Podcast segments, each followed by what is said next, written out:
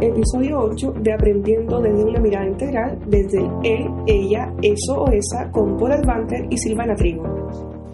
Hola Silvana, ¿cómo estás? Hola Paul, muy bien, ¿y tú? Muy bien, ¿Cómo muy estás? bien, muy bien, gracias. Mira, siguiendo nuestra serie de Aprendiendo desde lo integral, me gustaría hoy día que habláramos sobre el cuadrante 3, donde está el él, ella, eso o esa. Y es un cuadrante interesante bajo el punto de vista que Wilbur dice, todo lo que se hace desde esa perspectiva, a diferencia del yo y del nosotros, se relaciona con lo comprobable, con lo que es visible. Y no sé si de repente te has percatado que hay cosas que uno cree, por ejemplo, porque, bueno, quiere creer, pero que no son constatables. Y hay otras que si no tienes los datos duros o no tienes a alguien que realmente le dé la seguridad de su existencia, tú no crees. Sí. ¿Y, y cómo eres tú en eso?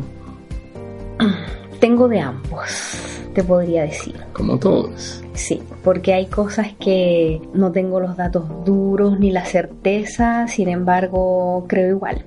Por ejemplo, el tema religioso o la fe, eso es un ejemplo. Porque ahí, claro, igual tienes datos, pero de millones de años y no tienes ninguna cosa científica, en definitiva, que te lo, que te lo corrobore Más bien al o te lo contrario. compruebe.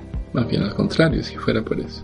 ¿En qué sentido? En el sentido de que muchos de los datos por los cuales se fundamentan las religiones también existen como soporte de otras religiones y después se contradicen.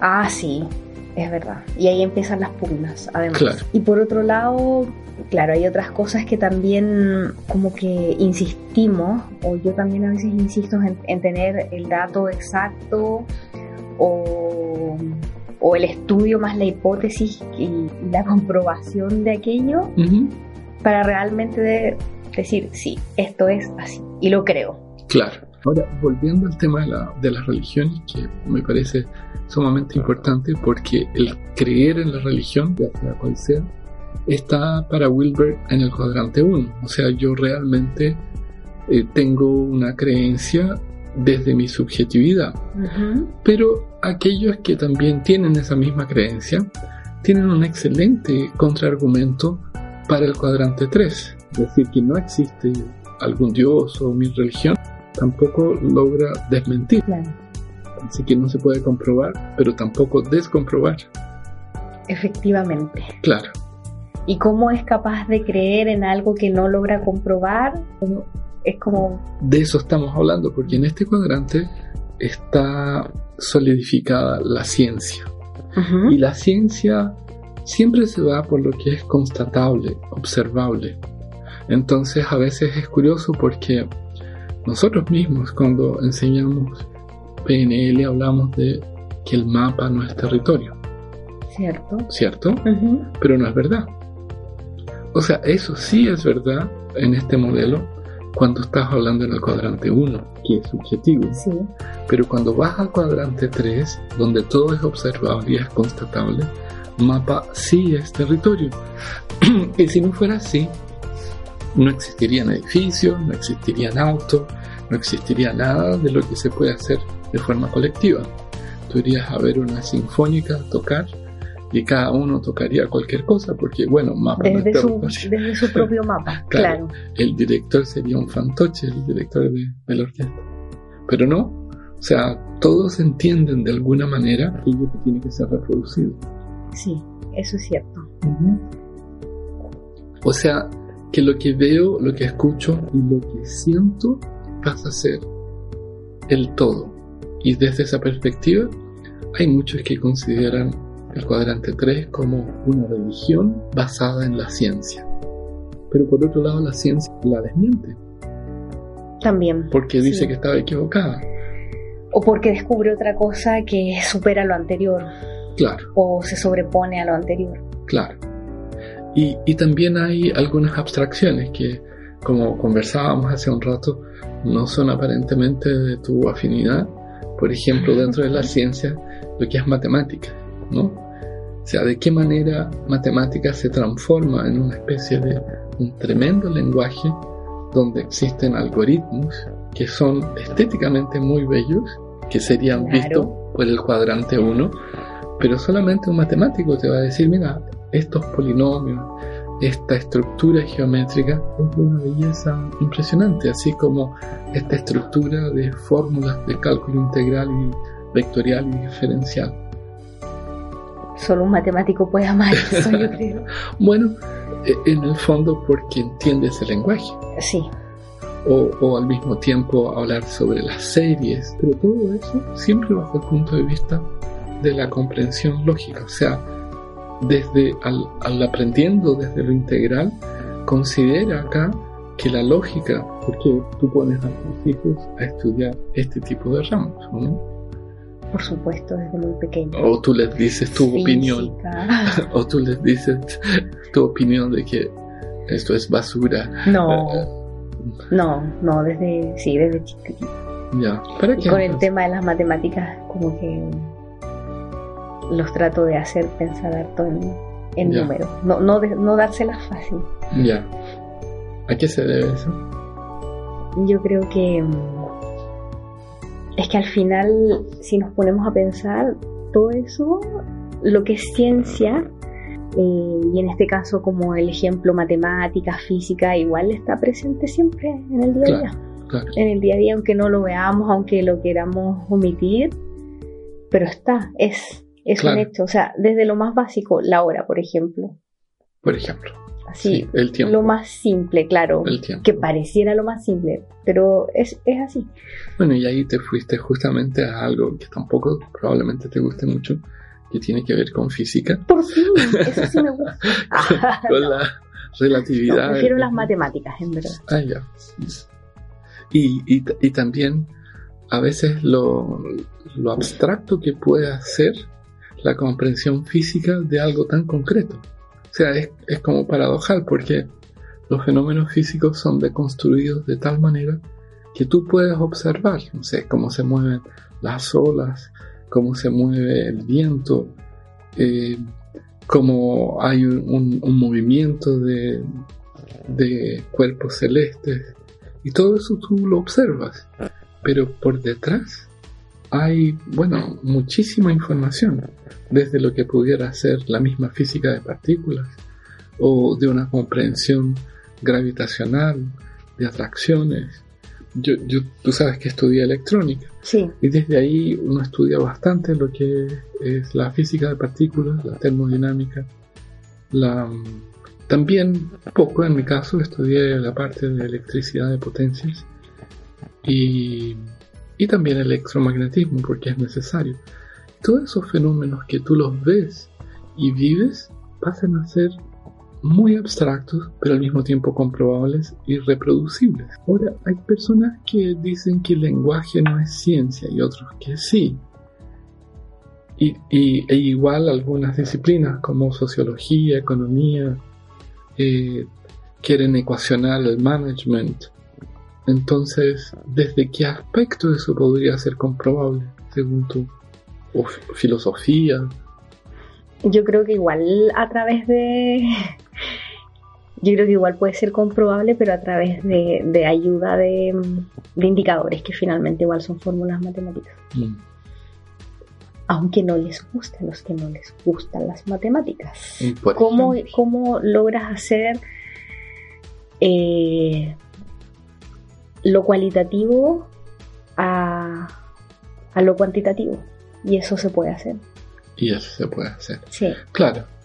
Ahora. Y eso de alguna forma te da un sustento, te da una, comprobación, te da un dato que, que tiene más, argumentación que solo exponerlo, por ejemplo. Solo decirle, solo, solo, solo nominarlo en una frase. Mm igual el, dato numérico te ayuda. Bueno, yo creo que si tú tienes una creencia, sea cual sea, y tú apareces con una información constatable, tú estás en términos de coaching o neurolingüística, hipnosis, mentoring, estás de inmediato casi anulando la otra, porque le muestras, mira, lo que tú crees no es así, aquí está la constatación. Claro. Sea, es sumamente complicado, incluyendo, suponte que todas las religiones que sean, de repente se enfrentaran con un dato duro de la no existencia de sus creencias. ¿Qué pasa con ellas? Además de, entrar más en conflicto en el que ya están. Claro. Eh, yo creo que igual de alguna manera se debilitan. Claro. Yo pienso que se debilitarían mucho. Es como esas sectas que a veces descubren que su gurú eh, es un estafador o su gurú se arrancó con la plata claro. y lo constatan. O hizo algo que contraviene con los mandatos de la propia religión. Claro, por la ley. También. Y pasa con mucha frecuencia.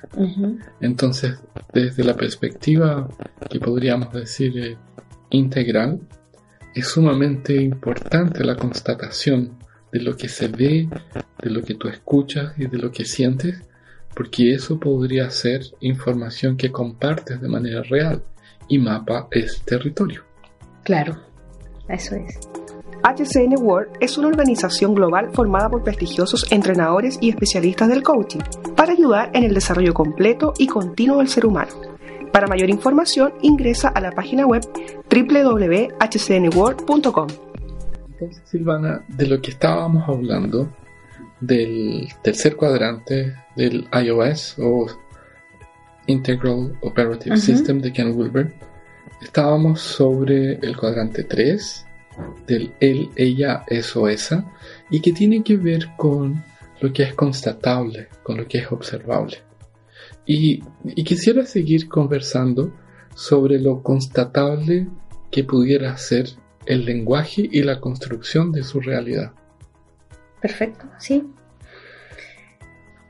Cuando hablas de, mm, de la construcción de su realidad, te refieres a que ya en sí al, al traducir pensamientos o los sentimientos al lenguaje ya en ese momento pasan a ser una realidad. Para la persona, sí.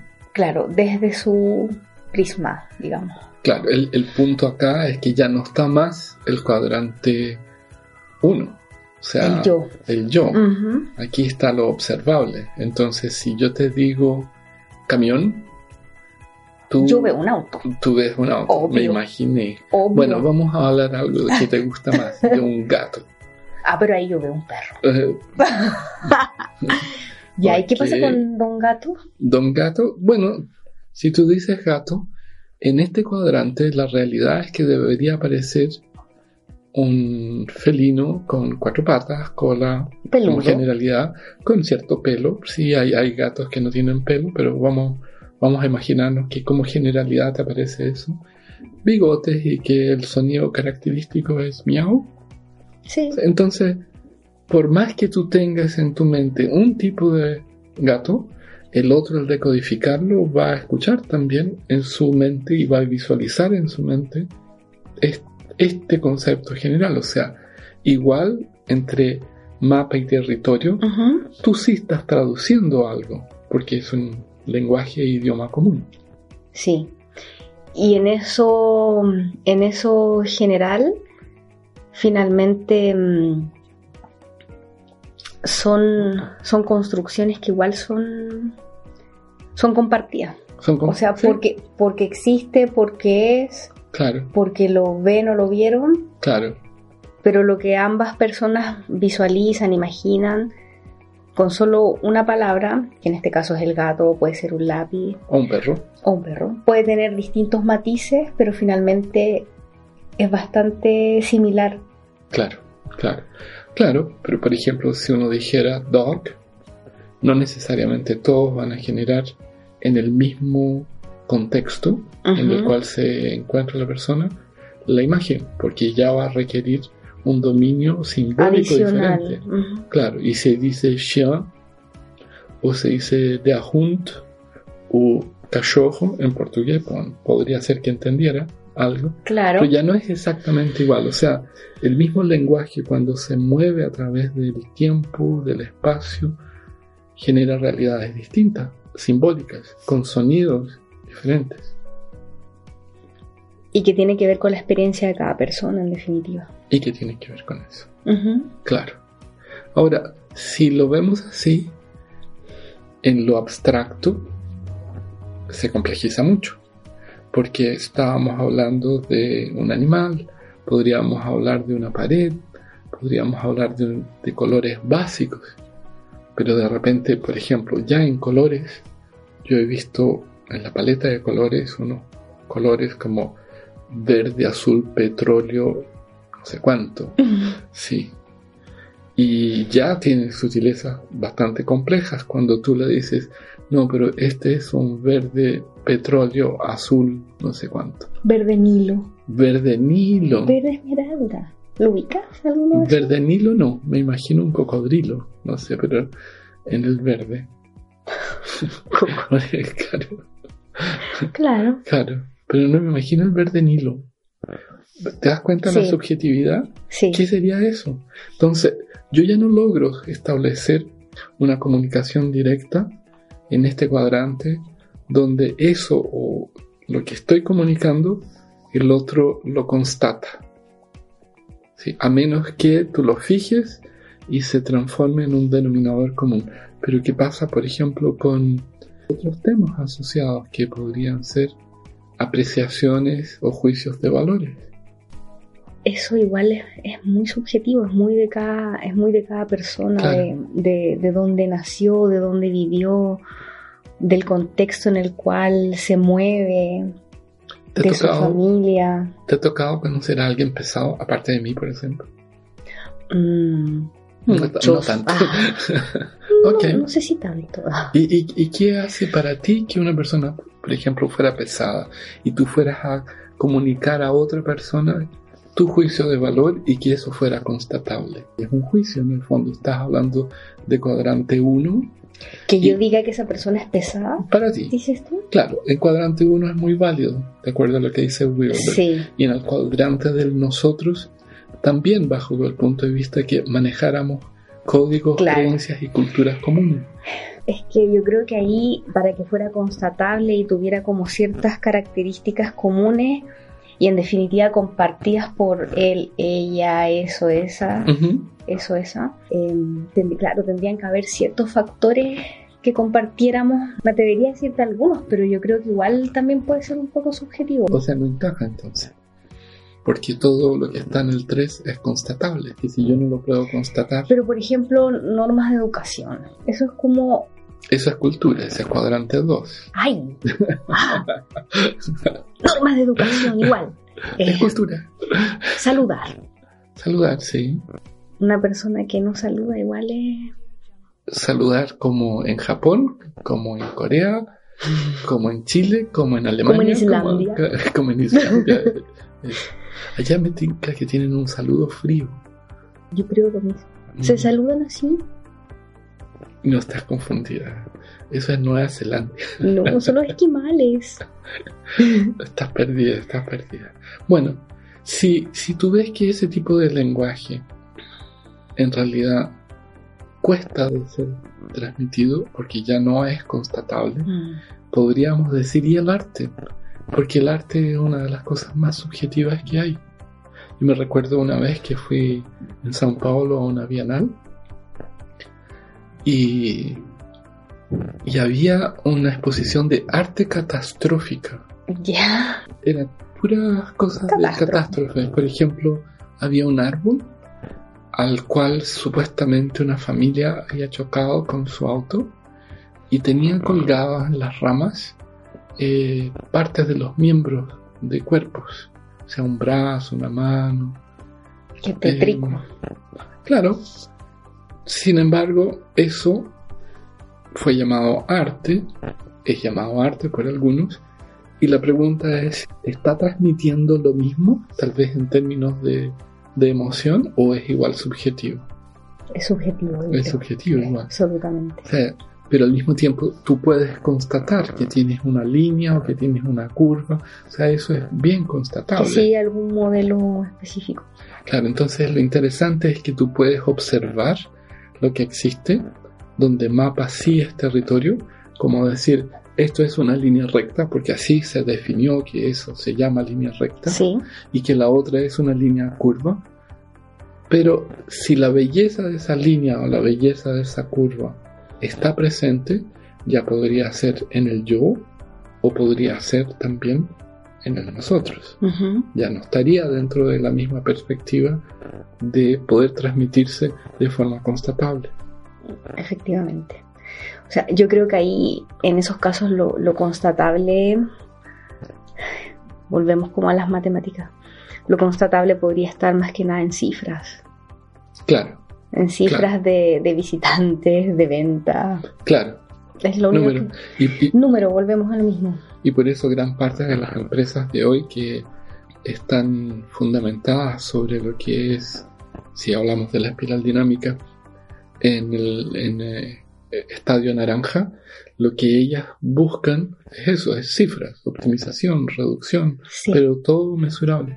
Ahora, algo que cae inmediatamente de esto y que se conecta con, con nuestras materias de coaching, PNL, hipnosis y mentoring, tiene que ver con la verdad. Y, y que la verdad desde los tiempos de los griegos era tema de conversación, porque mucho de lo que sufrimos y mucho de lo que creemos que pudiera ser un problema para nosotros se asocia a que generamos nuestras verdades y malditamente los otros no saben que esas son verdades. Son unos ignorantes. claro, y ahí está todo el problema. Claro. Claro, Por no comprender cuál es la verdad. que es siempre la tuya. Obvio. Entonces, ¿cómo hacer constatable esa verdad? Es el punto que podríamos introducir de conversación siempre en una conversación de estas disciplinas que manejamos.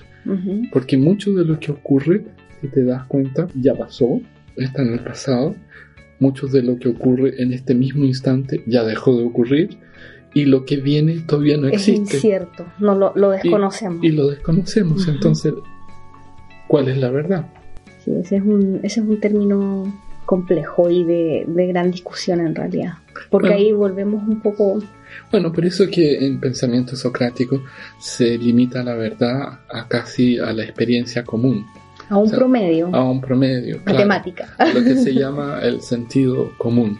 Sí. Y ese sentido común es eh, la media de todas las opiniones, que en definitiva después, como se constata muchas veces, también puede estar equivocado.